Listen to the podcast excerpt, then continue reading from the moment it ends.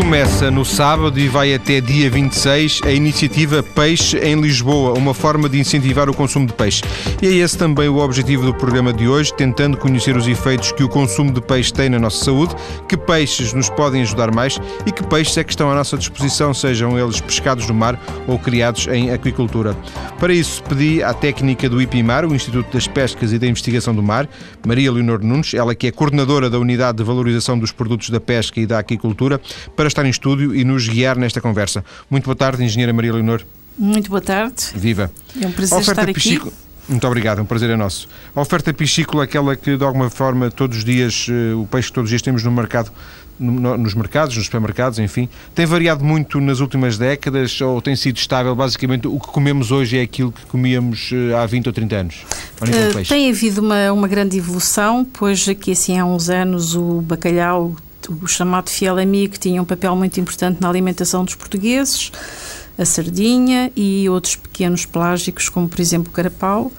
Hoje nota-se uma retração, sobretudo, do consumo do bacalhau e observa-se que as espécies da aquacultura, por exemplo, a dourada e o robalo, e também o salmão, têm um papel muito importante na alimentação dos portugueses. Estes dados que, que estas informações que, que, nos trouxe agora resultam de observações eh, ou resultam, por exemplo, de estatísticas eh, de, de, consumo? Existem esses, esses números? Eh, existem números, portanto, existem estatísticas da, da produção ao nível da nossa costa e também das importações e também das exportações. Isso leva-nos a, a ficar com uma ideia bastante precisa daquilo que se consome em Portugal esta perda de importância de determinados peixes em detrimento de, de outros uh, tem a ver sobretudo com razões económicas? Não, tem a ver com problemas ao nível da produção, pois tem havido a sobreexploração de alguns recursos, facto que tem levado a menor abundância. Também decorre do facto do direito internacional ter introduzido novas formas de, de gerir as pescas de, e, portanto, nós deixámos, por exemplo, de ter acesso a alguns pesqueiros, facto que leva a que, por exemplo, no caso do bacalhau, praticamente hoje o bacalhau que nós consumimos resulta todo da importação, porque a nossa frota eh, praticamente já não existe. Ou seja, no bacalhau. Uh é, é, é, mais uma questão, digamos, administrativa ou legal, ainda que o bacalhau também se diga muitas vezes que está em extinção, mas, por exemplo, a sardinha... Uh, também houve essa, uma essa, redução do, dos estoques disponíveis de sardinha. E, e, isso também. Mas, por outro, no que respeita à sardinha, é interessante que a sardinha, um, em algumas alturas, é um pouco associada a enfim, é um peixe de menor interesse, apesar de, de ela ter um interesse nutricional extraordinário. Sim. Uh, e o português normalmente gosta de consumir sardinha nos meses de verão, que é na altura em que ela é mais saborosa, mas uh, a partir de novembro, dezembro, o consumo de sardinha reduz drasticamente. E também há uma, uma altura do ano, uh, corrija-me por favor, em que não se, nem sequer se pode pescar sardinha, Exatamente, não é? há um período de defeso para proteger exatamente os estoques, porque tem havido alguma redução da, da abundância da sardinha. Situação que, que hum. acontece eh, na maioria dos, dos recursos e que acontece um pouco, infelizmente, um pouco por todo, por todo, por todo o mundo. Portanto, não é só a sardinha que, que tem um período de, de defeso, é isso? Não, para um elevado número de recursos existe um período de defeso para que efetivamente se proteja o período da desova de modo a que se possa acautelar a, a, a renovação dos estoques. É fundamental. Antigamente, não sei se estarei a exagerar, mas penso não. É, é, o bacalhau seria uma espécie de peixe dos pobres. Hoje o bacalhau já é um peixe de ricos. Em contrapartida, o carapau, não sei se. O carapau não é, não, não é um peixe muito, muito, muito usado. É, é, penso que é barato. Não sei se existe em grande quantidade. Uh, o bacalhau existe em quantidades muito menores do que, do que em relação à sardinha. Uh, o carapau é, é, muito interessante também sob o ponto de vista nutricional, uh, mas nem sempre colhe a eleição da população. Pois, está fora de moda o carapau, não é? Uh, apesar de que no verão o carapau grelhado acaba por ter mercado, mas, mas também às vezes criam-se, enfim, quase que, que, modas em relação modas, também ao isso. consumo. Mas o carapau presta-se a um conjunto variável de preparações culinárias, é uma espécie que, que é barata e, e eu não vejo por que não o consumir, porque permite ser grelhado, pode ser frito, apesar de, enfim, de, do frito suscitar às vezes algumas preocupações para alguns consumidores. Ah, mas seria interessante que, que se melhorasse, que se aumentasse o consumo de carapau. Até aquele carapau maior que, que se chama eh, sim, uh, o chicharro, não é? Sim, sim. Uh, cozido, por exemplo, também se, também se usa. Sim, sim, sim. O, eh, assado no forno, por exemplo, no Algarve, o carapau grande utiliza-se assado no forno e, e, e constitui um prato muito agradável. Em contrapartida, deu três exemplos de, de peixes que, que, estão em alta, digamos assim, eh, todos eh, ligados à aquicultura, a dourada, a robalo, o salmão. Eh, estes peixes, dourada, robalo e salmão, são da aquicultura na nossa zona ou são eles também importados? A dourada e o robalo são nós temos excelentes aquaculturas em Portugal que produzem um peixe de excelente qualidade uh, mas há uma grande competição da Grécia, da Turquia de outros países e, e, pronto, e nestas coisas muitas vezes o preço é um fator relevante que o consumidor tem em conta. No que respeita ao salmão, o salmão não é produzido em Portugal, é um peixe que é produzido nos países nórdicos, eh, sobretudo Noruega e também, por exemplo, no Chile, também é um grande produtor de salmão. E, e, portanto, estas grandes produção, produções levaram a que, efetivamente, hoje tem um, tem um interesse no mercado e uma importância económica extraordinária. Mas em, termos portugueses, em termos da nossa realidade, eh, há, ainda um potencial para, para estas eh, aquiculturas, eh, para o desenvolvimento destas, desta produção? Uh, penso que é possível no futuro aumentar a produção destas espécies. A par destas também existe a produção de sargo, de, de corvina, que vai ser iniciada. Já existem alguns ensaios experimentais ou pré-piloto Uh, mas vai-se iniciar um projeto de, de produção de, de, corvina. O rodovalho, que também vai, eh, vai, está, está em construção uma grande unidade de produção de, de rodovalho ao pregado. Uh, portanto, existem várias espécies chamadas emergentes que, que, se calhar, no futuro vão também ter uma, uma importância muito grande. Deu exemplos de, de, de espécies que estão uh, em testes na nossa, uh, na, nossa área ou na nossa área, sim. Não, na nossa então. área. Uh, não quero com isto dizer que também não estejam noutros países, mas, mas em Portugal existe um esforço de, de relançar novas espécies, as chamadas espécies emergentes, para que não haja uma certa saturação do, do, da dourada e do robalo, não é? Para que o consumidor tenha outras espécies que lhe permitam ter uma maior acesso a uma maior diversidade por curiosidade, eu sei que penso, penso não estar a, a, a dizer nenhum disparate, penso que é uma das áreas de, da sua especialização, do, do seu trabalho, do, do, seu interesse, esta questão da, da agricultura. Um, potencialmente todos os peixes têm características eh, para serem criados em agricultura? Não, algumas. Eh, algumas provavelmente. Enfim, não lhe posso dizer assim dessa maneira tão taxativa, mas é preciso um conhecimento bastante profundo do modo de produzir peixe em aquacultura. Eh, e isso é um processo que leva anos. Por exemplo, o bacalhau, neste momento já existe uma produção interessante de bacalhau nos países nórdicos, em aquacultura, mas isso leva é um processo moroso porque exige a definição de rações, exige, exige a definição de condições de produção e exige que se conheça quais são as doenças que podem afetar uh, os animais que vivem em cativeiro e também depois é necessário afinar esta produção àquilo que efetivamente o consumidor está habituado, porque um peixe da aquacultura eh, necessariamente tem algumas diferenças, eh, sei lá, ao nível da textura e do sabor, que importa otimizar para que o consumidor sinta prazer quando vai consumir esse produto. Existe algum também neste momento, penso que as opiniões se, dividirão, mas uh, o fator preço será determinante, ainda assim uh, existe já também algum, não sei se preconceito em relação a estas espécies da agricultura, por se dizer que são engordadas com com farinhas ou com muitas vitaminas, essas coisas são, são estas produções são controladas? Eh, nós temos que pensar que, hum, que a produção de peixe em aquacultura não andará muito longe da produção de frangos em aviário, ou de, de do porco ou de outros animais terrestres.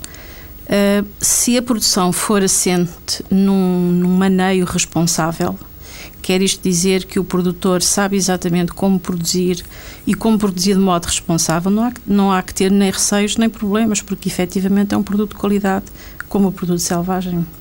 Mas por regra existe controle, existe controle sim, desses... sim, sim, sim, sim, claro.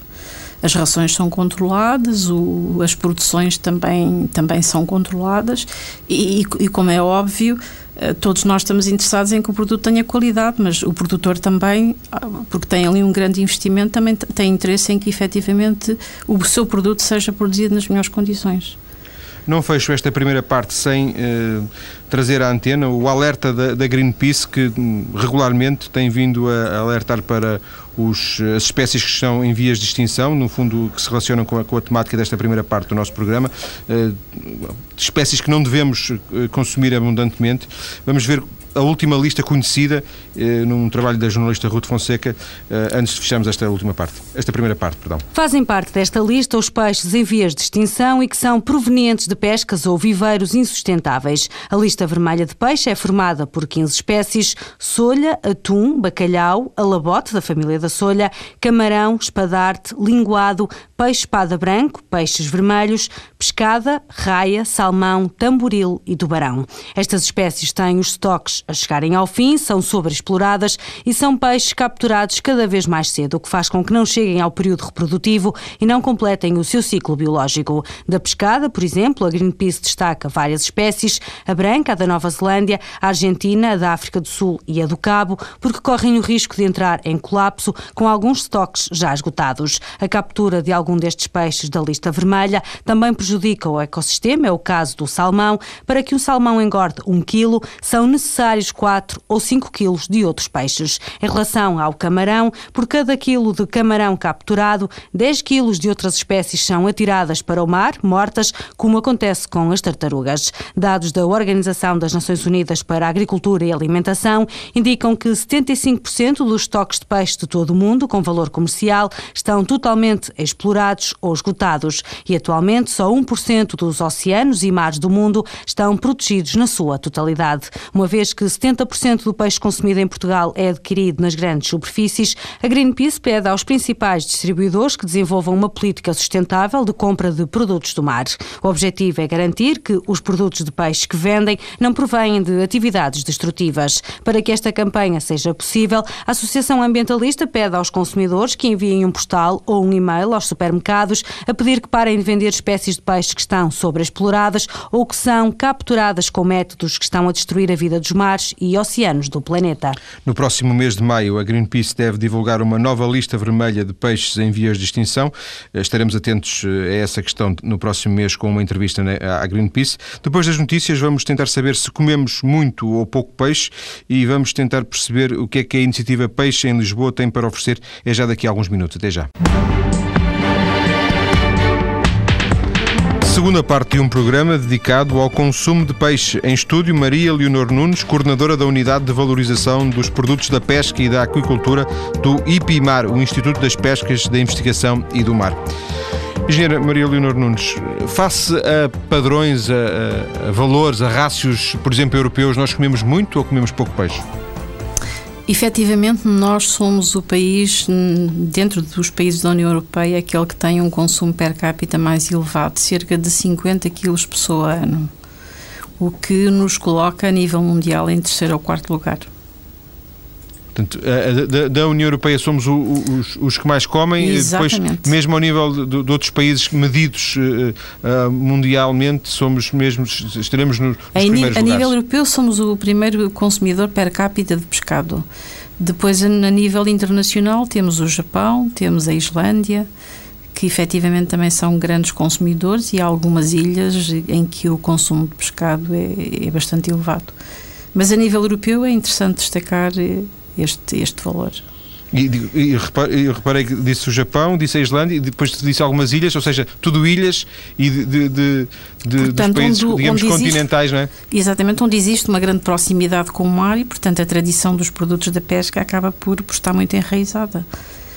E, efetivamente, em Portugal, Sim. nós somos uns amantes de pescado, comemos temos a sorte de ter, de ter muitas espécies, infelizmente não temos muita abundância dessas espécies, mas temos muitas espécies. Temos, temos modos de confecção culinária interessantes e, e temos uma grande tradição de consumo de produtos da pesca. Outros países da União Europeia, eu poderia lembrar-me da Itália, mas sobretudo a Espanha, a França, a Inglaterra também, têm também, mas pronto, a Espanha, a França, a Itália têm também ligação ao mar e, e, e nesse caso até poderiam uh, suplantar Portugal. Há aqui realmente uma marca forte no consumo do, do, do peixe Exatamente. ao nível dos portugueses. Há uma, é? há uma tradição muito forte há uma tradição muito forte, há hábitos de. há confecções uh, muito particulares e que, e, e, que, no fundo, levaram a que nós tivéssemos esta, esta grande tradição e também porque há anos atrás o, o peixe era mais barato do que a carne e isso também arraizou o consumo do pescado uh, devido, enfim, às nossas Sim. condições económicas. Tomei nota do que disse, muitas espécies, mas pouca abundância. Exatamente. Existe al... Sim. Existe alguma. É, é, é, possível dizer quais são as espécies daquelas mais conhecidas que, onde que são mais abundantes, ainda assim? A sardinha, o polvo, o carapau, o peixe-espada branco, o peixe-espada preto. Estas são efetivamente as mais abundantes na, na costa portuguesa. Eh, falou no peixe de espada que curiosamente aparece naquela lista da, da Greenpeace. Há, há alguma divergência de, de, pontos de vista? Não, é? não há divergência de pontos de vista. Efetivamente são, são, são espécies que é necessário cautelar a sua, a sua captura, portanto, tendo muita atenção aos cumprimentos ao cumprimento de uma pesca não, não apanhando, não pescando os juvenis mas, porque se se pescarem juvenis antes deles iniciarem o, a reprodução, isso vai fazer com que os estoques de, de, acabem por diminuir. Mas, mas pronto, são. Temos um, uma produção, uma pesca interessante de peixe-espada branco e de peixe-espada preto. Peixe-espada preto, sobretudo na. Madeira. Eh, imagino, porventura existirão números, não os tenho, mas eh, penso que é fácil perceber que, ou deduzir eh, por, por, por questões empíricas, que mesmo as, as, frotas pesqueiras, por exemplo, a portuguesa já foi muito mais extensa do que, do sim, que é hoje, sim, e, sim. não estou a falar só daquela de, longo curso, de longa distância, estou-me a referir mesmo a, a aqueles barcos mais a pequenos. pesca. O que significa que hoje, porventura, se pesca menos, não é? Apesar de tudo, se pesca menos, menos do que. Sim, pesca-se bastante menos. Uh, enfim, sem conseguir dizer um valor muito. Uh, muito definitivo, sim, sim. mas nós se calhar apenas, uh, pescaremos cerca de 220 mil toneladas na nossa costa e importaremos também cerca de 230, 250 mil toneladas ano. De peixe. De e este peixe. peixe que importamos é, é, peixe pescado ou peixe da aquacultura? É essencialmente peixe da pesca. Cefalóptes, portanto, lula, eh, lula e algum polvo, importamos bacalhau, importamos muita pescada, redfish uh, e outras espécies, também importamos o salmão, também tem, já, uhum. já tem uma cota importante. Importamos e que é uma novidade de alguma forma, não é? É uma novidade que há uns anos, imagino que há uns 20 anos, pelo menos, eh, eu, eu tenho 43, já há 20 anos não, era raro. Era muito uh, raro, é verdade. Falar é de salmão, não é? É verdade, mas o salmão acabou por conseguir conquistar o mercado, não só o mercado português, mas os mercados europeus eh, presta-se também a um elevado número de, de, de, confecções culinárias, tem um aspecto bonito uh, e pronto, o consumidor sente-se atraído por este, por, por, este peixe. E embora seja, seja o tema da, da, da nossa terceira parte, uh, de, de, antecipo desde já, o, o, salmão vem, vem carregado, entre aspas, de bom marketing. É, é um peixe sim, que, que, vem, sim, se diz, o salmão faz muito bem à saúde. É, é como se tivesse escrito por baixo salmão igual à saúde, não é? Criou-se uh, essa imagem. Uh, se calhar há outros países também que, que poderiam ter essa, esse marketing, mas se calhar foram os nórdicos que têm esse mérito, claro, porventura, não é? Claro. Mas nós temos, temos uma espécie que é emblemática de Portugal, que é a sardinha que tem, que tem aquilo que hoje muito se fala, que são os ácidos gordos do tipo ômega 3 e que têm quantidades superiores àquelas que se encontram no salmão e, portanto, nós conseguimos uh, ter esse aporte de, desses, destes constituintes uh, através da sardinha. Que, que, curiosamente não terá essa, não terá, embora hoje se fale muito nisso, evidentemente, claro, mas claro. não terá essa, esse, esse apelo, não é? Esse sex appeal de, que, que, que, o, que, o, que, o, que o salmão tem. Porque muitas vezes nós também somos muito mais. Uh, eh, temos muito mais apetência para experimentar um produto que, que acaba por vir de fora, às vezes até confiamos mais nele, também está mais na moda. E são as modas de que falou exatamente na primeira Exato, parte. Se calhar dá mais, dá mais status comer, comer ou dizer comeu salmão e, e não dizer comeu sardinha. É, sardinha é muito popular, o salmão é internacional, é. há esses preconceitos. Falou em redfish. Uh, é, o redfish é uma espécie, redfish é, um, é, uma, é uma família de peixes? Pois, o redfish é uma família de peixes, sebastos marinos, o cantarilho, mas existem várias espécies que, que, que são, desejada, que são designadas como, como redfish. Existem peixes uh, típicos, uh, seja por questões sociológicas, e aí uh, extravasa um bocadinho, obviamente, aquilo que nos pode dizer, mas há peixes que são mais peixes do sul e peixes do norte, ou às vezes é só o nome que varia e estamos a falar dos mesmos peixes? E estamos a falar de Portugal, obviamente, ah, Portugal estou... continental. Eu penso que, que acaba por haver, cada vez mais as pessoas comem comem a mesma coisa, eh, porque, enfim, a globalização não é só a nível dos países, é também a nível do país. E, portanto, à medida que, as, que os circuitos de comercialização e de distribuição vão melhorando, a população do norte a sul tem acesso ao mesmo tipo de produtos e, portanto, o consumo acaba por ser um pouco semelhante. Todavia, há produtos, há, há, há, espécies que são mais consumidas numa área, numa área do que noutra. Estou, por exemplo, a pensar, a sopa de cação é típica do Alentejo, uh, os bivalves são mais tradicionais da, da zona algarvia, a sardinha é mais... É, é, ao longo do ano é, é mais emblemática do norte, mas, enfim, estes são... Não existem muitos casos como este. Eu, eu nasci em Lisboa, já, já vivo no norte há, há muitos, muitos anos. Lembro-me da minha mãe comprar em Lisboa cachuchos, que é um peixe que não existe, não existe, existe no norte. Não. Era pescar, grande parte do cachucho que estava disponível no mercado português era capturado no norte da África pelas embarcações que, que, iam, que iam pescar a Marrocos e a Mauritânia e que neste momento já, devido a acordos, eh, estão impedidas de o fazer. E, no portanto, entanto, não, não há cachucho, é isso? Há muito menos. No entanto, nos últimos anos tem-se verificado o aparecimento de maiores quantidades de cachucho. Um peixe também que, eu não sei se, pelo menos aqui no Norte havia alguma tradição que era o congro. O safio. Eu, Aqui chama-se congro, não é? Pois. Aquele peixe tem muitas espinhas. Exatamente, tem muitas espinhas quando está a pensar na zona da, da mais sim, perto cima. da sim, sim, da cabeça, não é? Não, de, mais perto de, da cauda, porque aquela zona de, aberta das postas da barriga, a, a, presença de espinhas é menor. São sempre peixes minoritários? Ou, ou, a quantidade de safio também tem vindo a diminuir. Também, também. Hoje aparecem peixes novos, eh, não sei se, porque lá está as pequenas modas, por exemplo, fala-se na perca, não é? Sim, a perca, a perca chamada perca do Nilo, uh, ultimamente tem vindo a ser objeto de uma pesca uh, em alguns lagos, portanto é uma pesca de água, é uma, uma espécie de água doce. Uh, é uma espécie que atinge dimensões grandes, é muito interessante porque permite fazer filetes e postas com muito bom aspecto.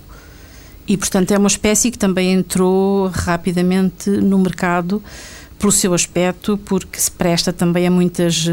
Pode, pode ser apresentada sob a forma de filetes, de postas, porções, eh, lombos. Há, há, outros exemplos, além da perca, que, de peixes importados que de alguma forma comecem a entrar no, nos nossos hábitos alimentares?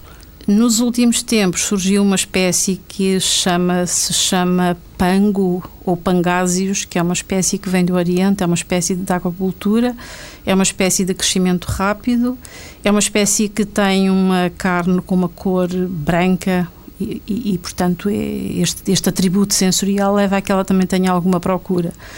Todavia, a, a textura não é uma textura muito branda, o que o que leva a que o consumidor ainda não tenha muito bem assimilado este, esta, esta espécie pelo facto desta característica ser menos interessante. Depois há peixes também que aparecem, eh, mas eh, sob a forma de congelado, não é?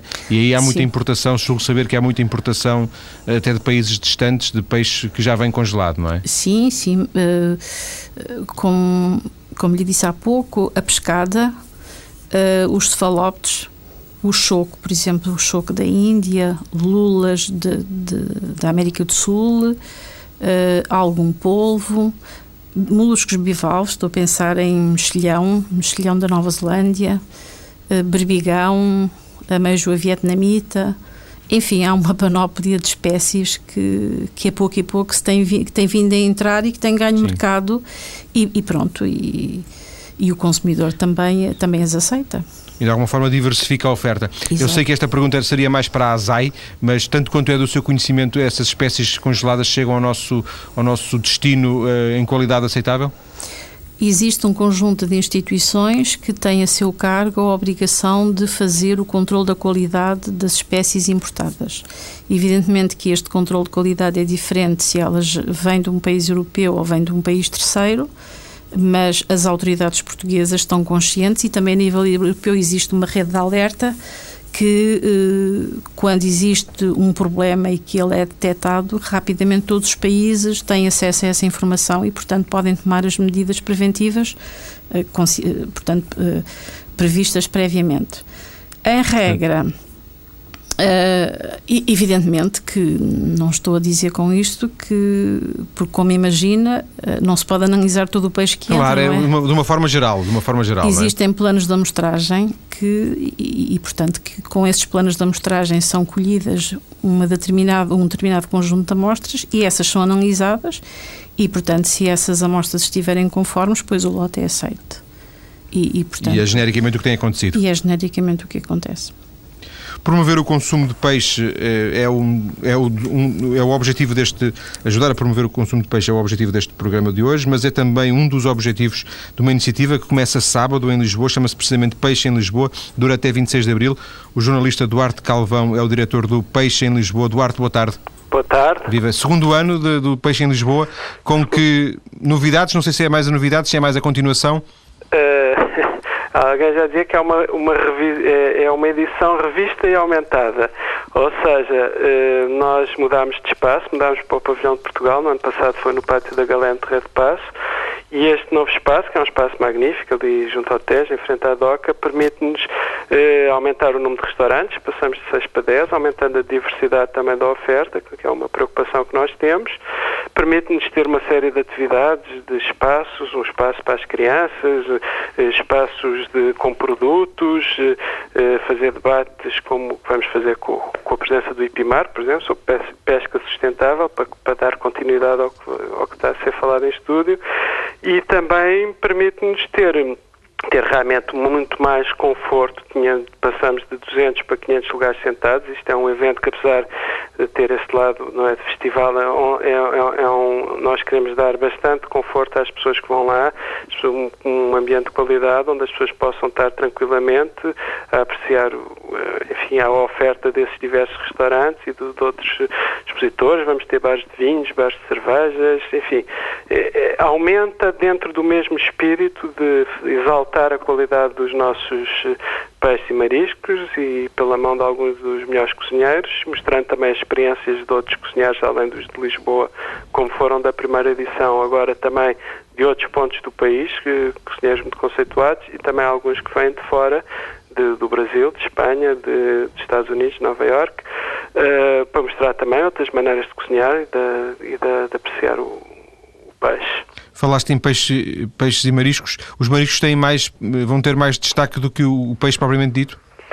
Eh, na parte dos restaurantes, vamos, uma das novidades é a cervejaria Ramiro, que é, para quem conhece as cervejarias de Lisboa e até de Portugal inteiro, é um, é um, é um dos lugares mais, eh, mais importantes. Portanto, por exemplo, na oferta dos restaurantes, há aí, embora o Ribamar de Zimbra já no ano passado também tinha feito uma boa oferta nessa área, este ano também na parte dos restaurantes vai ser um, um dos que com certeza vai apresentar muito bem aí os mariscos. Depois, o resto, nós estamos um bocadinho dependentes do que cada cozinheiro nas apresentações escolhe. Há quem faça essa escolha, uh, mas há outros que não, não, Nós damos total liberdade dentro do tema peixe e mariscos para, para cada um escolher. Por exemplo, eu, uma coisa interessante vai ser o Kiko da Costa, que é o que é o cozinheiro espanhol eh, destes de vanguarda, dos mais, enfim, inovadores, e que tem um restaurante em Dénia, que fica ali assim, que embarca para Ibiza, portanto ali um bocadinho a, a, sul de Valência, daquela zona, e que tem a famosa gamba de Dénia, por exemplo, que é, que é engraçado a gente também conhecer, não, não é que as nossas, nós temos gambas magníficas, mas é importante também, acho que ali há uma fossa de 400 metros de profundidade e tal, portanto, por exemplo, eu, eu, eu sei que aí vai ser interessante conhecer também a experiência de, de, outros países, até para termos, para compararmos, para, para podermos ver, não é, o que é que os outros fazem, mas como sempre, com uma grande presença de cozinheiros de Lisboa, metade serão de Lisboa, cinco serão, virão de outros pontos do país e cinco virão de fora, basicamente é Portanto, essa a divisão. Todo o peixe que, que, que, haverá nesta iniciativa é, um, é, é confeccionado e, e, que de alguma forma vocês depositam nas mãos dos, dos chefes a escolha desses peixes. Eh, Exato. Portanto, Nós temos eu ia dizer, poderá acontecer que a diversidade acabe por não ser muita se eles eh, escolherem sempre os mesmos. Não, mas, por exemplo, nos restaurantes, eh, nos restaurantes houve essa preocupação da diversidade. Por exemplo, vamos ter o Mercado de Santa Clara este ano que vai fazer bacalhau, bacalhau de cura portuguesa, para água de sá, brasa, etc. Vamos ter, eh, vamos ter também a cozinha japonesa, do, do Palmorais, que já tivemos, mas vamos ter a Justa Nobre, com o Nobre, por exemplo, que também é outro tipo de aproximação à cozinha. Em relação à origem dos peixes, é, nós dizemos a todos os cozinheiros, é evidente que nós não vamos estar agora a fiscalizar, nem é a nossa função, se o peixe vem de Portugal ou vem de fora de Portugal, e em alguns casos, nomeadamente em relação à Galiza, isso será difícil de distinguir, provavelmente. Eh, mas nós, justamente ao trabalhar com, com, com cozinheiros e com profissionais de, responsáveis e e que têm e que compreendem qual é o espírito do, do, do, do, evento, não é? A ideia é que justamente que sejam pratos à base de peixes e mariscos portugueses, não é? Não, há coisas muito boas, até tivemos, por exemplo, no ano passado tivemos uma empresa que eram os camarões africanos, que eu não ponho em causa a qualidade, mas eh, tivemos que recusar e dizer, olha, não, não faz parte do espírito do evento estar a promover eh, peixes e mariscos de outros países. Isto não é uma questão de nacionalismo, eu não tenho problema nenhum de, de, de, de ir a um restaurante e ter um, um camarão de Madagascar ou de onde for. Mas, eh, de facto, se eu estou a fazer, estamos a fazer um festival para exaltar os peixes mariscos portugueses, não faria sentido estar eh, a fazer eh, esse tipo de apresentações, não é? Portanto, temos essa preocupação, mas é evidente, como digo, não, a nossa função não é estar ali a controlar todos, mas tenho a impressão que já no ano passado isso, isso foi Sim. assim. Este ano esperemos que torne a acontecer, que é, os, os restaurantes presentes tenham, tenham isso em consideração. Obrigado, Duarte Calvão, por este contacto que serviu para ficarmos a conhecer um pouco melhor o peixe em Lisboa, que começa depois de amanhã e vai até domingo, dia 26 de abril. Depois das notícias, há mais conversa com a nossa convidada. Vamos saber se comer peixe faz bem à saúde e se faz bem aqui. E vamos tentar conhecer uma experiência realizada em Portugal para avaliar se a sardinha influencia o ritmo cardíaco. Até já. Última parte de um programa dedicado ao consumo de peixe. Vamos tentar agora saber que vantagens há para a nossa saúde que resultem desse consumo. Para isso, conto com a ajuda em estúdio de Maria Leonor Nunes, coordenadora da Unidade de Valorização dos Produtos da Pesca e da Aquicultura do IPIMAR, o Instituto das Pescas, da Investigação e do Mar. Sempre ouvimos dizer, Sra. Engenheira, que comer peixe faz bem. Há evidência científica nesta afirmação ou é apenas senso comum? Uh, existe neste momento evidência científica dos benefícios dos produtos da pesca. O, o, peixe, o pescado, é um alimento muito, muito, nutritivo e saudável, pois, tal como lhe disse há pouco, tem um elevado teor de ácidos gordos do tipo ômega 3, tem proteínas de elevado valor biológico, tem baixos teores de, de colesterol, o nível de ácidos gordos saturados também é reduzido e também é rico em, em minerais e vitaminas, com exceção da vitamina C. E, portanto, a presença destes nutrientes faz efetivamente com que que os produtos da pesca apresentem benefícios muito interessantes, quer para a saúde dos consumidores e também para o bem-estar. Mas devemos distinguir, neste caso, uh, peixe de marisco, por exemplo? O marisco uh, não, não, não terá o mesmo perfil? Um, é assim, uh, no que respeita ao colesterol, normalmente a maior parte das espécies de peixe apresenta teores mais baixos de colesterol. Sim. Todavia, os cefalópodes e os crustáceos têm teores mais elevados. Uh, no entanto, no passado pensava-se que os valores eram muito mais elevados do que efetivamente são, porque existem uh, substâncias, como são alguns fitosteróis, que, sob o ponto de vista da análise, eram identificados como colesterol, mas hoje as técnicas de análise permitem-nos verificar que efetivamente são compostos diferentes e, e, portanto, mesmo os cefalópodes e os, e os crustáceos têm teores de colesterol, que era um aspecto que poderia ser menos benéfico uh, dentro do razoável. Uh, o, genericamente, uh, a opinião pública, digamos assim, o povo, sem nada saber do, do, dos ômegas 3, dividia o peixe entre peixes, peixes gordos e peixes magros, o que significa que há peixes que não terão tanto essa gordura, esse, esse, esse ômega 3, não é? É assim. O carapau, se calhar, é, é, é apontado como um peixe magro, não é? Depende da época do ano, tal como a sardinha. A sardinha tem uma época do ano em que é um peixe Sim, magro e se depois. for agora também. Exatamente. Exato. E entre junho e setembro, às vezes entre junho e novembro, é um peixe gordo, tal como o carapau. E, portanto, estes teores dos ácidos, de, de ácidos gordos do tipo ômega 3 eh, são mais elevados na altura em que o peixe está, está, está mais gordo, portanto, em que o teor em gordura é, é maior. De qualquer maneira, mesmo que o peixe esteja magro, nós temos que pensar que a presença destes constituintes é determinante, porque mesmo que estejam presentes em quantidades eh, baixas, eles têm a capacidade de inibir a formação de coágulos sanguíneos anómalos, de trombos e também prevenir uh, a ocorrência de anomalias do foro cardio e, e, e, vascular e cerebrovascular, aquilo que normalmente se designa por aterosclerose. E também são muito importantes porque previnem anomalias no ritmo cardíaco e, até no risco de morte súbita. Ao nível da tensão arterial, têm sido feitos vários estudos epidemiológicos que levam a, a, a evidenciar o papel que, que, o consumo dos produtos da pesca tem na prevenção deste tipo de doenças. Eh, portanto, assim, os, mesmo. Os portugueses comendo muito peixe poderiam ter melhores resultados. Claro que não, não, não, não é o peixe que vai resolver os problemas, mas não, ter melhores não é uma cont... ao nível da hipertensão é e assim, etc. É? a alimentação deve ser diversificada, portanto, nós devemos tentar, tanto quanto possível, te cobrir e integrar na nossa alimentação uma grande, de, um grande conjunto de alimentos, porque só assim é que nós podemos ter uma alimentação equilibrada e, e termos um aporte de todos os nutrientes considerados indispensáveis.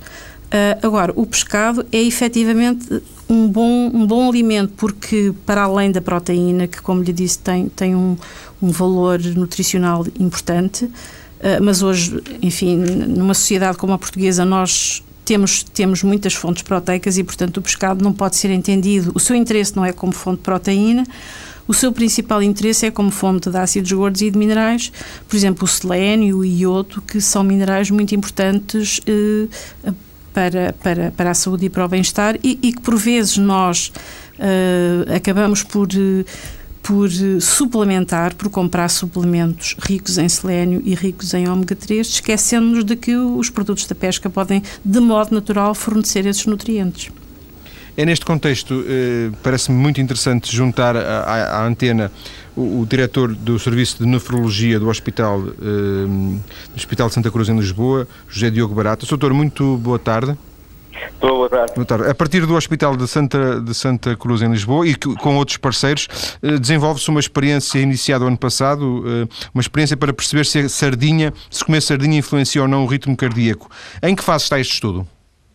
Uh, boa tarde. Antes de mais, queria dar um caloroso abraço à, à doutora Leonor Nunes, que há muitos anos que trabalhamos em conjunto e com a sua fantástica equipa e temos, de facto, desenvolvido ao longo dos anos uma série de, de estudos, de experimentação básica e mesmo em humanos e, portanto, tem sido muito frutuoso e é com ela que nós continuamos a trabalhar.